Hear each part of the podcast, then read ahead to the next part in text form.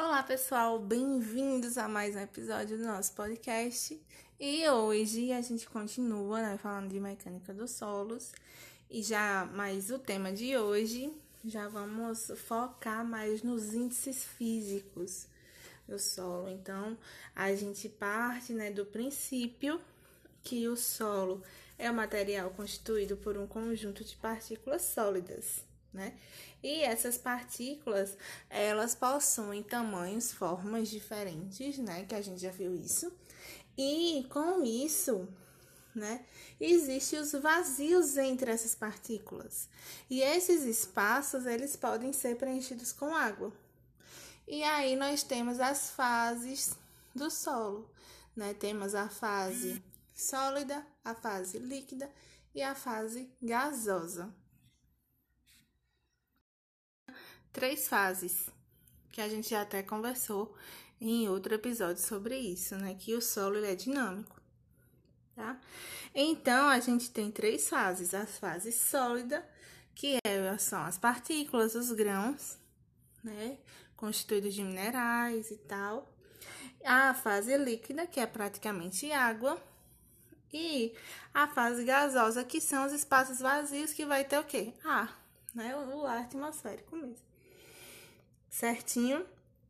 Com isso, né, nós teremos as nossas três medidas principais, né?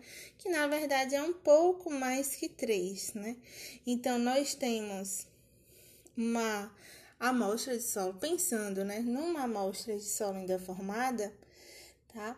Nós temos o volume e a massa da parte sólida, da parte líquida e da parte gasosa, tá? Então, temos um volume total. Esse volume total, ele é formado por essas três frações desse volume.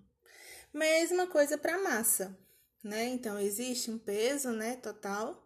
Esse peso, né, em gramas, em quilogramas, né? Ele tem a parte do peso sólido, a parte do peso do líquido e a parte, né, gasosa que também vai ter seu peso, tá? E a relação entre essas partes, tá? Entre esses volumes e essas massas vão dar origem aos índices físicos, tá? Os índices físicos, eles são, né, os fatores que a gente calcula a partir desses valores que temos de volumes e de massas, tá? Um dos índices é o teor de umidade do solo, tá? Então, ele diz né, a quantidade de água que está ali naquele solo. E esse teor de umidade, ele é expresso né, pela relação entre a massa de água e a massa de sólidos, né? Que é a massa do solo seco. Ai, como assim a massa de água? Você tem uma massa de solo úmido e aí você vai colocar esse solo para secar, por exemplo, numa estufa. E então você vai ter, né, a sua massa de solo seco. Retirando do peso da massa de solo úmido essa massa de solo seco, você vai ter apenas a massa de água. E a relação dessa massa de água com a massa de solo seco você vai ter o seu teor de umidade. Se você multiplicar por 100, você vai ter essa umidade em porcentagem. Tá? Outro índice físico, tá? A gente tá falando de índices físicos porque não estamos envolvendo nenhuma equação, não, nenhuma. Não estamos envolvendo as substâncias químicas que tem dentro do solo. Então, a gente tá falando apenas da parte física em si, né? Desses dessas três partes, né? Sólido, gasoso e o líquido. Então, outro índice é o índice de vazios, tá? Esse índice de vazios, ele é importante, principalmente quando você pensa em fazer aterro, tá? Porque o aterro nada mais é que a diminuição desse índice de vazios, né? Porque você vai compactar mais o solo e vai diminuir esses espaços vazios entre as partículas. E esse índice, ele é dado entre a relação do volume de fluidos, né, que é a água e ar, sobre o volume de sólidos. Diferente do índice de vazios, a gente tem a porosidade, né?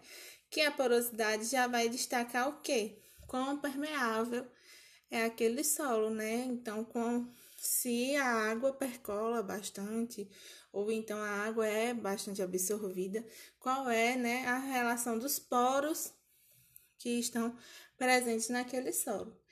E para a porosidade, você tem né, esse, essa relação desse volume de fluidos, né, que é o volume de vazios, né, e os, os dentro dos vazios tem água e ar, com o volume total do solo, tá? Isso é o que diferencia o índice de vazios e da porosidade, tá? Esses são uns, uns dos principais índices físicos. Existem outros índices que também são bastante importantes, mas aí a gente conversa mais na nossa aula, tá certo? Eu espero ter destacado alguns pontos para vocês. É importante essa parte e também é muito importante você saber quais as relações que existem entre essas três principais, né, essas três frações do solo para você destacar os, os índices físicos. Certinho?